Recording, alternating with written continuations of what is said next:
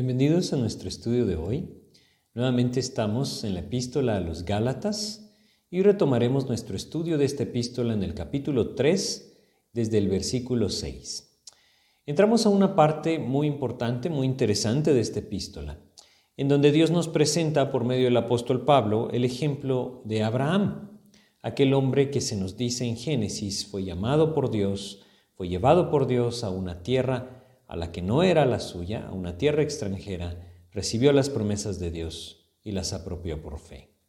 Hoy vamos a compartir este pasaje desde el versículo 6, avanzando hasta el versículo 12 de este capítulo 3 de la epístola a los Gálatas, y espero que sea un estudio que Dios pueda usar para nuestra edificación. Así es que vamos a comenzar pidiéndole a Dios que nos guíe por medio de una oración y empezaremos a ver nuestro estudio de hoy. Vamos a orar. Señor, te queremos agradecer la oportunidad que hoy tú nos das, mi Dios, de presentarnos delante de ti. Rogándote, Padre bendito, que seas tú quien nos guía, te pedimos sabiduría para comprender, pero sobre todo, mi Dios, esa fe sencilla, Señor, para apropiar tu palabra. Guíanos a través de tu Espíritu, Padre, te pedimos en el nombre de Jesús. Amén. Pues entramos entonces a una porción de esta epístola a los Gálatas, en donde, como habíamos estado viendo, eh, Dios nos presenta por medio del apóstol Pablo la explicación acerca de cómo la justificación es solamente por la fe y también, como lo veremos, la santificación es solamente a través de la gracia de Dios. Hay muchas cosas, muchos aspectos que nosotros podríamos de una u otra manera mencionar en cuanto a esto, pero la palabra de Dios es muy clara y Dios mismo a través de su palabra nos va a enseñar que el único camino hacia el Padre es por medio de Jesucristo. Y que este camino por medio de Jesucristo se apropia por fe en aquel maravilloso acto de redención que por gracia Él extiende hacia nuestras vidas. Así es que vamos a comenzar en el capítulo 3, versículo 6 de esta epístola. Vamos a leerlo. Dice lo siguiente, así Abraham creyó a Dios y le fue contado por justicia. Bueno, tenemos nuevamente este versículo. Hablamos al principio de nuestro estudio de la epístola a los Gálatas, que este versículo se repite tanto en el libro de Habacuc como en el libro de Romanos, que es un aspecto esencial para nuestra fe en Cristo, para nuestra fe cristiana, entender que la justificación viene por fe. Es decir, no es este precisamente el versículo, es, es el que está en el versículo 11, el justo por la fe vivirá, pero es la misma idea. Creyó a Dios y le fue contado por justicia. El justo por la fe vivirá. Como lo dice Gálatas 3.11 también. Y como también lo dice, aparte de Gálatas 3.11, y lo habíamos leído antes, en Habacuc 2.4 y Romanos 1.17. Pero ¿qué es lo que el apóstol Pablo nos está diciendo acá? ¿Por qué nos presenta ahora a Abraham? ¿De dónde salió Abraham en todo lo que él está explicando? Bueno, es bien importante comprender lo que él está haciendo. Primero que todo recordemos, el apóstol Pablo ha defendido su apostolado delante de estos hombres que estaban enseñando que los creyentes, no solamente en Galacia, sino en toda Asia, debían volverse a la ley, debían volverse a observar las costumbres de la ley dada por Dios a Moisés, debían regresar a observar todos los estatutos de la ley y que este sería el único medio por el cual podían ser salvos y el único medio por el cual podían vivir una vida agradable a Dios. Y entonces el apóstol Pablo les recuerda, no ese es el camino. Y en el capítulo 3 él empieza a explicar claramente, se han apartado de la verdad aquellos que han quitado sus ojos de la gracia del Señor, que han quitado sus ojos de la obra redentora de Cristo muriendo en la cruz, pagando por todos nuestros pecados, y lo han puesto, han puesto sus ojos en aquello que está haciendo la persona para Dios, se ha apartado de la verdad. En el versículo 3 leímos que les dice esta palabra, tan necios sois, es decir, tan faltos de entendimiento sois.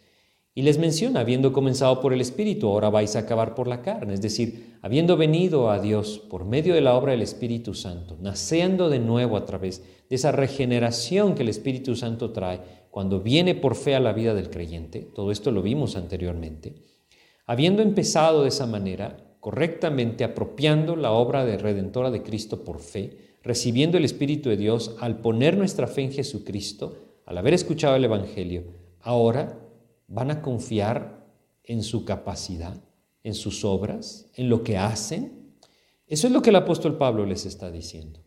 Y entonces dirige su mirada hacia aquel hombre que Dios nos pone como ejemplo de la fe. Abraham, un hombre que no solamente delante de los ojos de los gentiles podía ser admirable, sino definitivamente que era también admirado por los judíos. Y regresa entonces a las escrituras del Antiguo Testamento para mostrarnos, para hacernos ver que en ninguna etapa de las escrituras el hombre fue justificado por sus obras, por guardar la ley, sino que en cada una de ellas fue justificado por la fe, por la fe en la promesa de Dios, por la fe en lo que Dios mismo le reveló, por la fe en que un día Dios mismo cubriría sus pecados enviando al Mesías, quien pagaría nuestra culpa. Así que, como dice el versículo 6, así Abraham creyó a Dios y le fue contado por justicia. Y es sumamente importante que nosotros entendamos o reconozcamos qué pasaje de la Biblia nos describe esto. Y para esto vamos a regresar a Génesis. A Génesis, en el capítulo 15 de Génesis, nosotros tenemos la vida de Abraham. Y en este pasaje Dios nos narra lo que sucedió con Abraham. Entonces vamos a ir por partes. En el capítulo 14 fue aquella guerra que se llevó a cabo en donde eh, llevaron cautivo al sobrino de Abraham, a Lot. Abraham arma a sus siervos, sale con ellos, 280 se nos dice, y entonces recuperan no solamente a Lot, sino todo lo que aquellos reyes del otro lado del Jordán se habían llevado.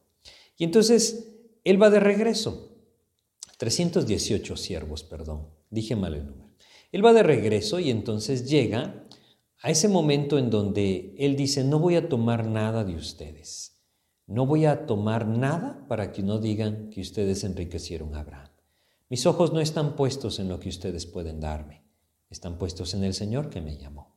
Y entonces el capítulo 15 viene en donde eh, Dios le da esa promesa a Dios y donde nos dice claramente que Abraham la apropió por fe y al haberla apropiado por fe, Dios le atribuyó a su cuenta justicia. Eso es lo que quiere decir justificado o ser justificado. Vamos a leer Génesis 15 del 1 al 6. Después de estas cosas vino la palabra de Jehová a Abraham en visión diciendo, No temas, Abraham, yo soy tu escudo, y tu galardón será sobremanera grande. Fíjense qué significativo esto, porque Abraham acaba de rechazar el botín, acaba de rechazar el galardón, podríamos decir, por haber librado a su sobrino y a todas estas naciones de los reyes invasores. Él ha rechazado el mundo, ha rechazado las riquezas del mundo y Dios le dice, Abraham, yo voy a ser tu galardón, yo soy tu escudo y yo te voy a dar ese galardón, yo voy a ser tu galardón. Versículo 2, y respondió Abraham, Señor Jehová, ¿qué me darás, siendo así que ando sin hijo, y el mayordomo de mi casa es ese Damaseno Eliezer? Bueno, como lo sabemos, Abraham no tenía hijo. Dios le había llamado varios años antes, le había entregado una promesa, pero Abraham aún no tenía un hijo. Dios no le había mostrado todavía a través de quién cumpliría esa promesa. Versículo 3 dijo también Abraham, mira que no me has dado prole, y he aquí que será mi heredero un esclavo nacido en mi casa. Luego vino a él la palabra de Jehová diciendo, no te heredará éste, sino un hijo tuyo será el que te heredará. Aquí está entonces la promesa. La palabra de Dios se manifiesta, es decir, se revela a Abraham. Dios le dice a Abraham, yo voy a darte un heredero, te voy a dar un hijo. Y dice que el versículo 5 que lo llevó fuera y le dijo, mira ahora los cielos y cuenta las estrellas si las puedes contar. Y le dijo, así será tu descendencia. Ya le había dicho antes que serían como la arena del, mar Ahora le dice que serán como las estrellas del cielo. Le dice, tu descendencia será así. Entonces, Dios está entregando una promesa, Dios está entregando su palabra. Aquí Abraham puede apropiarla por fe o puede dudar, puede rechazarla.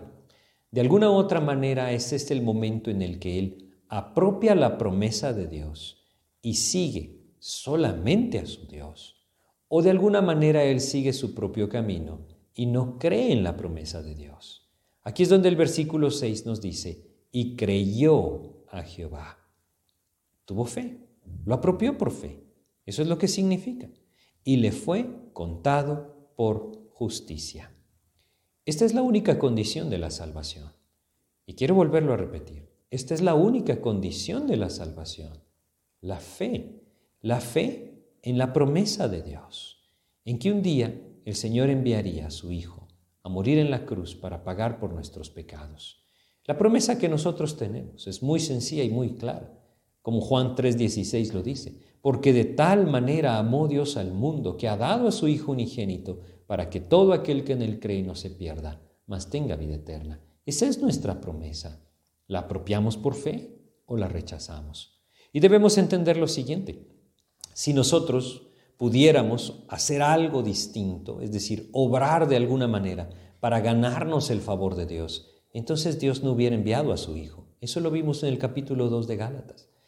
Pero no había otro camino. El único camino era un sacrificio sustitutorio. Dios mismo, haciéndose hombre, pagando por nuestra culpa para librarnos de la ira venidera. Eso es lo que Dios nos ha prometido en nosotros, lo que su palabra nos revela. Abraham escuchó la palabra de Dios y le creyó a Dios y le fue contado por justicia. Ahora, esto va mucho más allá, porque Dios sola, no solamente se lo dijo, Dios hizo un pacto con él.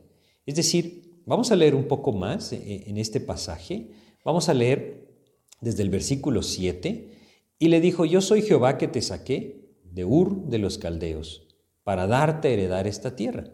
Y él respondió, Señor Jehová, ¿en qué conoceré que la heredará? Es decir, Abraham le dijo, Señor, ¿y cómo sé que esto es verdadero? ¿Cómo sé que la tierra esta va a ser realmente herencia de mis hijos? Bueno, entonces desde el versículo 9 hasta el versículo 12 eh, se nos describe un acontecimiento que realmente es un contrato, ¿no? es un pacto.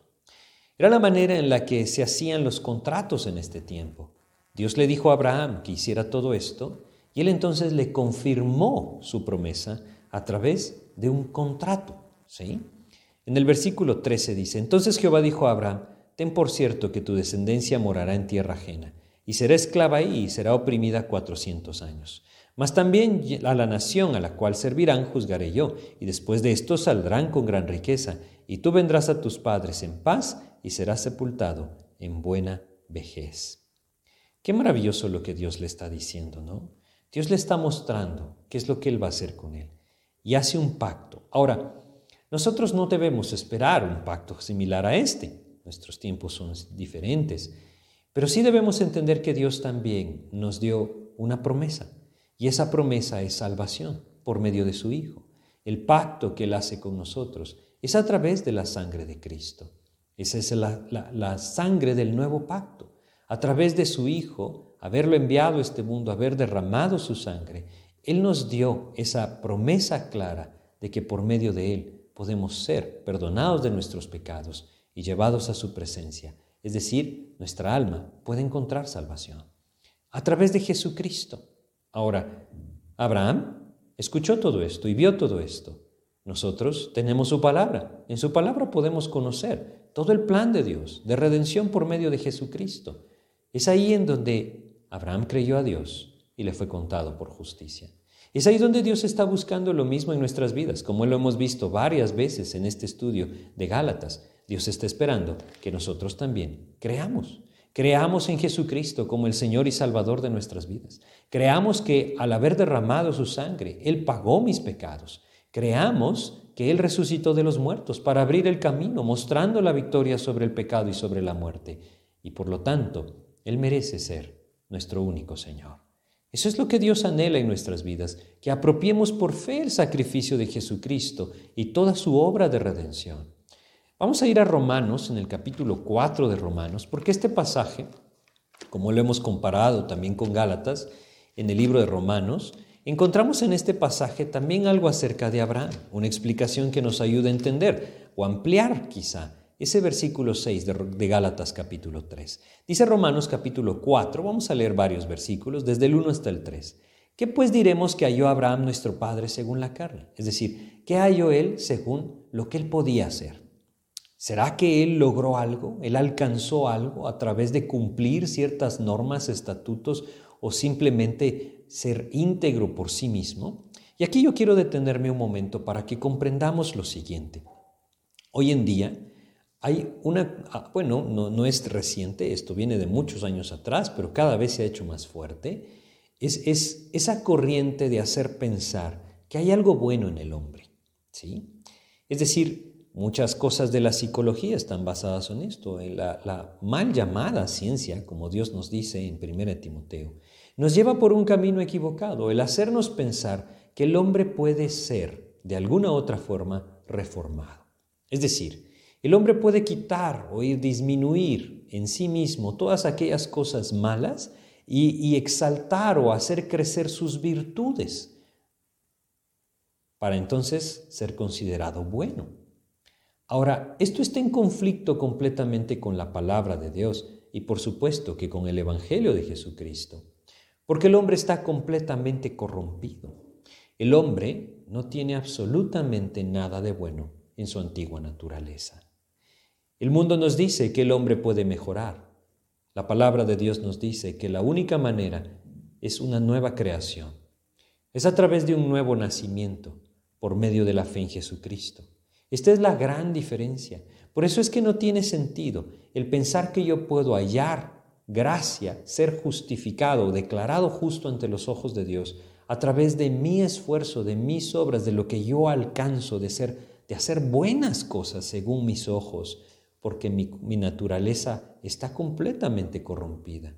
Necesito una nueva naturaleza que puede venir a mi vida solamente a través de ese nuevo nacimiento del que el Señor Jesucristo habló en Juan capítulo 3. Nuevo nacimiento que viene a través del Espíritu Santo por medio de la comprensión de la palabra de Dios o de la exposición de la palabra de Dios, el Evangelio de Jesucristo.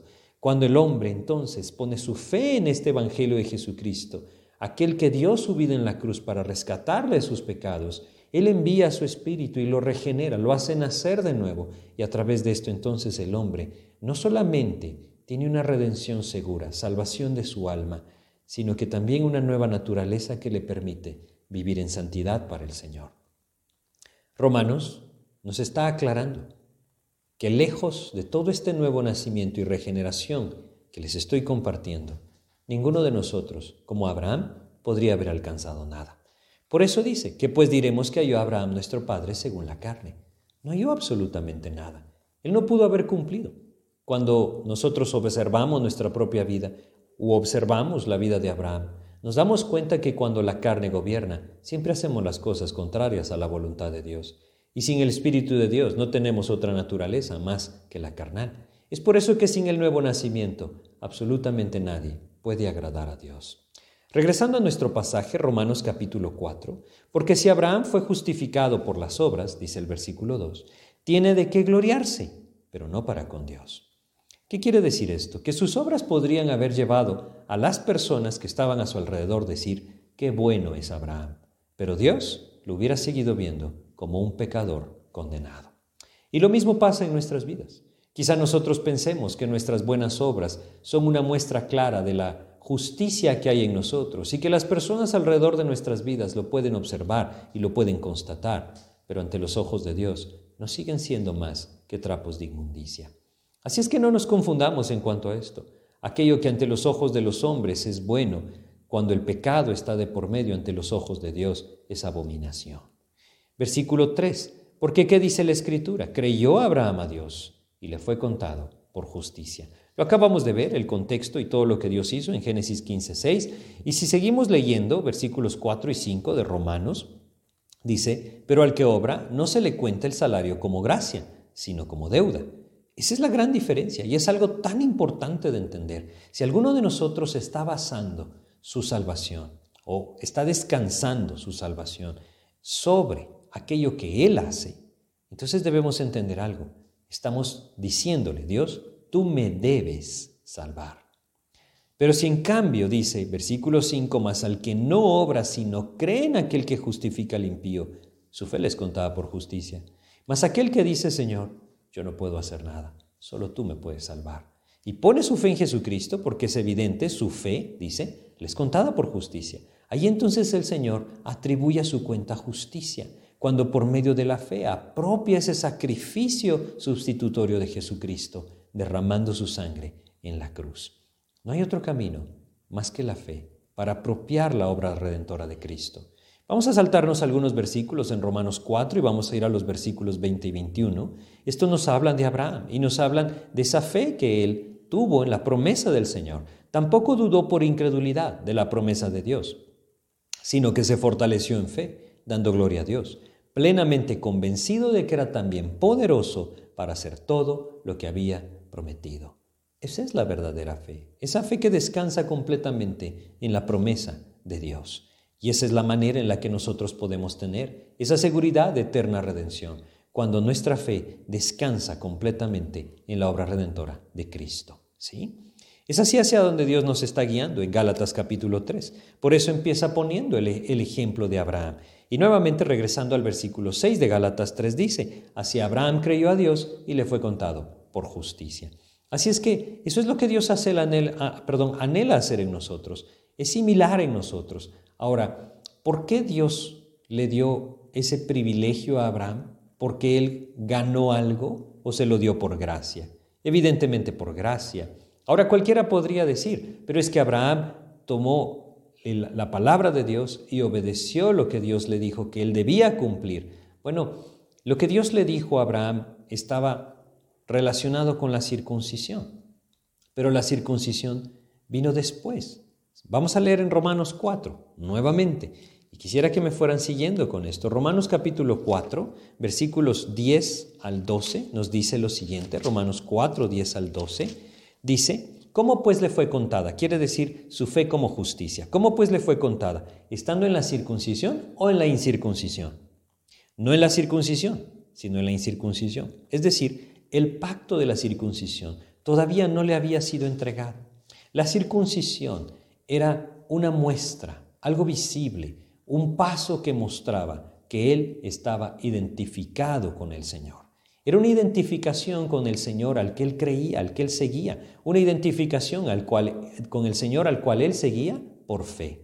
Ahora, ¿por qué es esto importante? Porque lo mismo es en nuestras vidas. Versículo 11. Y recibió la circuncisión como señal, como sello de la justicia de la fe que tuvo estando incircunciso, para que fuese padre de todos los creyentes. Como dicen, no circuncidados, a fin de que también a ellos les sea contada, perdón, a ellos la fe les sea contada por justicia. Lo que está diciendo es que Dios no requirió otra cosa. La circuncisión le fue entregada, como dice acá nuevamente, como sello de la justicia, de la fe que tuvo estando aún incircunciso. Hay algunas personas que ponen sus ojos en algunos eh, mandatos, podríamos llamar, u, ordenanzas del Nuevo Testamento, como el bautismo. Y algunas personas piensan, bueno, cuando te bautizas entonces obtienes salvación. Pero el bautismo es similar a la circuncisión. ¿En qué sentido? Es una identificación con el Señor que me rescató. Así es que no es el bautismo el que salva, es la fe. Es Jesucristo el que salva y es a través de la fe que yo lo apropio. El bautismo viene a ser como la circuncisión, un sello de la justicia de la fe que Dios despertó en nuestros corazones sin estar bautizados. Es, decir, lo importante de comprender acá es que no hay otro medio, no hay otro camino que la fe para apropiar esa gracia de Dios enviando a su Hijo Jesucristo a dar su vida en la cruz para pagar por mis pecados. Cristo lo hizo todo y lo que Él está buscando es como Abraham, que simplemente al escuchar demos ese paso de fe y lo apropiemos como la verdad de Dios. Ahí entonces mi vida definitivamente se va a orientar hacia un camino distinto, hacia una vida distinta. Hay un conflicto muchas veces con la epístola de Santiago. Realmente no hay conflicto, lo que hay es un mal entendimiento. Santiago habla de una fe que no es otra cosa más que una creencia ortodoxa sobre una religión o sistema religioso. El apóstol Pablo está hablando de la fe verdadera, aquella que apropia el mensaje como algo verdadero y que por lo tanto moldea la vida de aquel que la está apropiando. Eso es la gran diferencia y en otra ocasión podremos hablar de la epístola de Santiago. Cuando nosotros vemos fe en la epístola de los Gálatas, está hablando de esa fe verdadera, esa fe genuina que es moldeada por el Espíritu de Dios y llevada hacia la voluntad de Dios. Ese es el tema, le repito, que Santiago trata una fe superficial, es decir, simplemente una persona que dice yo creo en Dios. Es por eso entonces ya objeto de la gracia de Dios apropiada y por lo tanto ¿Hay salvación en su vida? No, es una fe personal en el Hijo de Dios como el Salvador personal de cada uno de nosotros a quien yo me debo, para que ya no viva yo, sino que viva Él en mí como lo vimos en Gálatas 2.20. Así es que debemos comprender esa diferencia. Lo importante es comprender, en este caso de Gálatas, no hay otro camino más que la fe. Si yo estoy descansando en lo que estoy haciendo para la gracia, o perdón, para ganar el favor de Dios, estoy equivocado. Fíjense lo que sigue diciendo este pasaje, Gálatas capítulo 3. Vamos a ir al versículo 7. Sabed por tanto que los que son de fe, estos son hijos de Abraham. Por supuesto, Abraham tuvo hijos según la carne, quiere decir una descendencia, ¿sí? a través de sus hijos, sus nietos y todos los que le siguieron después, pero Dios nos recuerda que el verdadero linaje, ese linaje espiritual al que nosotros podemos pertenecer, es solamente a través de la fe. Regresemos a Romanos, un pasaje nuevamente en el capítulo 4 que nos habla de Abraham. Y leamos el versículo 16. Romanos 4, 16 nos dice, Por tanto es por fe, para que sea por gracia, a fin de que la promesa sea firme para toda su descendencia. Así es que Abraham fue justificado, es decir, declarado justo ante los ojos de Dios, solamente por haber escuchado su promesa y creído la palabra de Dios, apropiado de tal manera por fe en su vida que entregó completamente su ser al Señor. Ahora, ojo con esto, ¿no? La fe, por supuesto que es algo que el Espíritu de Dios puede despertar, cuando por medio de la palabra Él alcanza nuestro corazón y abre nuestro entendimiento. Sin embargo, debemos reconocer que muchas personas al escuchar la palabra de Dios también la rechazan por incredulidad. Es ahí en donde Dios nos llama a meditar en esto. Por tanto, es por fe para que sea por gracia. Pero también agrega Romanos 4:16, no solamente para la que es de la ley, sino también para la que es de la fe de Abraham, el cual es Padre de todos nosotros. Así es que debemos comprenderlo. Nosotros somos participantes de las promesas por medio de la fe, no de otra manera. Y si regresamos a Gálatas 3 y leemos ahora el versículo 8, leemos lo siguiente. Y la escritura previendo que Dios había de justificar por la fe a los gentiles, dio de antemano la buena nueva a Abraham diciendo, en ti serán benditas todas las naciones. ¿En qué sentido iban a ser benditas todas las naciones? Bueno, a través del linaje de Abraham vendría el Salvador, el Mesías, aquel que murió en la cruz por nosotros. La bendición del Salvador, aquel que venía del linaje de Abraham, llegaría a todas las naciones que la apropiaran por fe. Nuevamente, la Escritura, previendo que Dios había de justificar por la fe a los gentiles, Dios sabía lo que estaba haciendo y nos dio una muestra con Abraham. Dios nos dijo en Génesis 15:6 que Abraham creyó a Dios y su fe le fue contada por justicia. Antes de que fuera entregada la ley a Moisés, antes de que la circuncisión le fuera requerida, antes de cualquier otra cosa, para que nosotros entendamos, lo que necesitamos es simplemente poner nuestra fe en Jesucristo. Nuevamente quiero hacer énfasis en esto.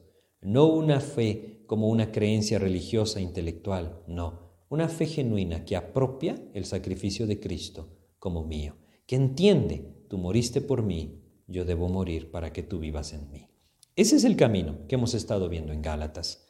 Y si nosotros continuamos, versículo 9 dice, de modo que los de la fe son bendecidos con el creyente Abraham. Fíjense lo que dice, los de la fe, es decir, aquellos que como él al escuchar el mensaje del Señor lo apropian por fe. Vamos a ir a Romanos 11, Romanos 11, versículo 6.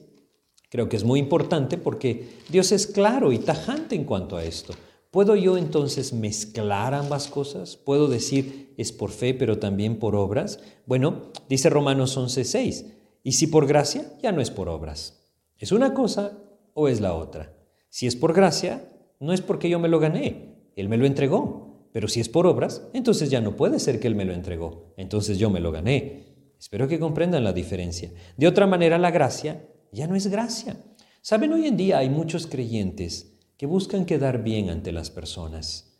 Y como lo leímos en Romanos 4.1, eso puede entonces glorificar o algo que, de qué glorificarse, pero no delante de Dios. Como lo leímos en Gálatas 1.10, nuestros ojos deben estar puestos en el Señor y debemos buscar agradar solo a Dios, no a los hombres. Entendiendo lo siguiente, cuando vivimos para Cristo, cuando dejamos que el Espíritu de Dios tome control y nos rendimos ante la gracia del Señor, aquellos que vivan para Cristo estarán en el mismo sentir que nosotros. Y no necesitamos buscar agradar a nadie, sino solamente al Señor. Aquí nos dice Y si por gracia, ya no es por obras. De otra manera, la gracia ya no es gracia. Y si por obras, ya no es gracia. De otra manera, la obra ya no es obra. Así es que no podemos, no podemos mezclar. Es solamente por gracia y esta gracia se apropia por fe. Hace muchos años un hombre contaba una historia, una historia que se sigue utilizando, pero de manera equivocada. Una historia en la que contaba que dos hombres iban hablando acerca de la salvación.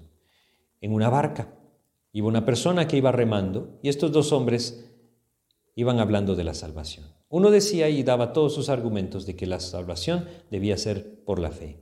El otro daba todos sus argumentos de que la salvación debía ser por las obras. Al llegar al otro lado del río, le preguntaron a aquel que remaba, ¿usted qué piensa después de haber escuchado todo esto? Y él dijo, bueno, yo creo que es como mis remos. A este le voy a llamar obras y a este otro le voy a llamar gracia. Si muevo solo uno, doy vueltas, pero si muevo ambos, avanzo. Esa ilustración se ha usado durante muchos años para hacer pensar que el camino hacia el cielo está acompañado de obras y gracia. No hay cosa más equivocada que esta, porque nosotros no vamos al cielo en una barca, ni siquiera nosotros vamos al cielo. El mismo Hijo de Dios viene por nosotros a llevarnos al cielo. Es una obra completamente de gracia. Si nosotros debiéramos avanzar hacia el cielo, entonces, ¿hacia dónde cogeríamos? ¿Cuál sería el camino a seguir? ¿Lograríamos nosotros alcanzar perfección o vivir en ella?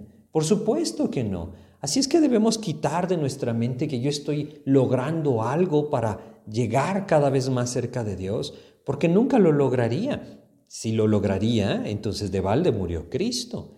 Él viene por mí, entregó su vida por mí, pagó por mis pecados, resucitó para darme mi victoria. Se presentó delante del Padre y le dijo, la obra está hecha. Él es perdonado. ¡Qué maravilloso! ¿Acaso esa gracia de Dios no puede, no debe cautivar nuestros corazones y llevarnos a rendirnos única y completamente ante Él? Ese es el camino de la gracia. No es un camino de libertinaje, es un camino de libertad para servir a Cristo, aquel que me amó y se entregó a sí mismo por mí. Bueno, si regresamos a Gálatas, vamos a leer un poco más. Creo que es importante terminar este pasaje, versículo 10. Fíjense lo que dice, y, y es un versículo muy fuerte. ¿Qué pasa con el que confía en cumplir con las demandas o mandatos de Dios? Dicho de una manera más sencilla, ¿qué pasa con aquel que está confiando en que puede alcanzar la gracia de Dios, la salvación de Dios? Eh, es contradictorio, ¿no? Pero así es como muchas personas lo piensan, alcanzar el favor de Dios cumpliendo los diez mandamientos, por ejemplo, o guardando el día de reposo, por ejemplo, o simplemente cumpliendo con las ordenanzas que la iglesia le pone, ¿no? Porque muchas de ellas ni siquiera vienen de la palabra de Dios. Bueno, ¿qué pasa con ellos? Ojo lo que dice el versículo 10, porque todos los que dependen de las obras de la ley están bajo maldición. ¿Qué versículo más fuerte? Nosotros no somos perfectos. Si estamos descansando en lo que hacemos para salvación, si estamos descansando en lo que somos o lo que hacemos para justificación o incluso para vivir una vida de santidad, estamos bajo maldición. Y no hay nada que nosotros podamos hacer para cambiar esto. Si no somos perfectos, no lo lograremos. Y definitivamente no somos perfectos. Así es que Dios quiere llamar nuestra atención hacia esto. Porque fíjense lo que continúa diciendo Gálatas 3.10. Porque escrito está, pues escrito está, maldito todo aquel que no permaneciere en todas las cosas escritas en el libro de la ley para hacerlas. Así es que no podemos nosotros pretender que somos perfectos para cumplir con cada una de ellas. Si alguno de ustedes piensa, pero yo me estoy esforzando en vivir bien ante los ojos de Dios, bueno, tristemente este versículo le tiene muy malas noticias. Está bajo maldición si no se ha apropiado de la gracia del Señor, del sacrificio de Cristo, y se ha olvidado de lo que puede hacer, quitado sus ojos completamente de sus obras, de su justicia, de su servicio para Cristo, esto es algo muy interesante, ¿saben? Muchas veces, cuando Dios me ha dado la oportunidad de compartir en algún lugar, generalmente nunca falta alguien que se presente, se presente a sí mismo y deje ir todas sus credenciales que tiene sirviendo a Cristo. Esta es una buena manera de entender que está dependiendo de sí mismo para ganar el favor de Dios. Y si nosotros no nos soltamos de todo esto, entonces no estamos realmente confiando y descansando única y exclusivamente en nuestro Señor Jesucristo para justificación. Por eso es que debemos entender, lo vil del mundo escogió Dios y eso somos nosotros. No hay absolutamente nada de qué gloriarnos. No hay absolutamente nada que exaltar en nuestras vidas. Todo es y ha sido siempre por la gracia de Dios. Si alguno de nosotros confía en lo que hace, está bajo maldición. ¿Por qué? Porque nadie es perfecto. Y si dejamos de cumplir una sola cosa, estamos bajo maldición. ¿No les parece algo muy claro? La ley no fue dada para justificación. La ley no fue dada para ganar el cielo. La ley fue dada para que nos diéramos cuenta, necesitamos un Salvador. Es algo que vamos a estudiar más detalladamente en esta epístola a los Gálatas. Yo quisiera terminar nada más leyendo los versículos 11 y 12. Y que por la ley ninguno se justifica para con Dios es evidente, porque el justo por la fe vivirá. Y la ley no es de fe, sino que dice, el que hiciera estas cosas, vivirá por ellas. Esos son los dos caminos, completamente se separan uno del otro. Uno es, creo, confío, apropio por fe completamente la obra redentora de Cristo, y el otro es, me aferro a cumplir los mandamientos. Uno me puede llevar a la salvación en la gracia del Señor, si por fe la apropio, el otro me llevará a la maldición, a la condenación eterna. De alguna u otra manera creo que vale la pena recordar Efesios capítulo 2, versículos 8 y 9, en donde el Señor nos dice, porque por gracia sois salvos por medio de la fe, y esto no de vosotros, pues es don de Dios, no por obras, para que nadie se gloríe. Quizá alguno de ustedes que me escucha nunca ha apropiado este don de Dios, este don de gracia que Dios quiere entregarle a través de Jesucristo. Quizá de alguna forma estamos confiando en lo que hacemos o lo que somos. No sigamos confiando más en esto. No sigamos más confiando en aquello que cumplimos, en aquellos estatutos o mandatos que estamos intentando obedecer. No confiemos ni siquiera en aquellas ordenanzas de la iglesia que pensamos que ya cumplimos para que entonces Dios se agrade de nosotros y nos lleve a su presencia. No confiemos en nada que tenga que ver con lo que nosotros hacemos. Confiemos única y exclusivamente en aquello que tiene que ver con lo que Él hizo. Esa obra redentora en la cruz, entregando su cuerpo, entregando su vida, derramando su sangre por amor a nosotros. Porque saben, todo lo hizo por amor. Todo lo hizo por amor, porque de tal manera amó Dios al mundo, nos dice Juan 3:16. Primera de Juan capítulo 4 nos dice en el versículo 19, nosotros le amamos a Él porque Él nos amó primero. Es lo que nosotros debemos entender. Él lo hizo todo por amor. Y cada uno de ustedes que me escuchan, yo quiero hacerles ver lo que Dios nos dice en su palabra, que Dios les ama les ama de tal manera que decidió enviar a su Hijo, a su único Hijo, para pagar por sus pecados en esa cruz. Por supuesto también por los míos. Y no hay otra manera de que nosotros podamos ser perdonados de nuestros pecados, que nuestros pecados puedan ser cubiertos. No hay otra manera de que nosotros podamos vivir en la palabra y conforme a la voluntad de Dios, si no es a través de la fe, apropiando esa obra redentora de Cristo, ese nuevo nacimiento del Señor, a través de lo que Él hizo en la cruz por nosotros.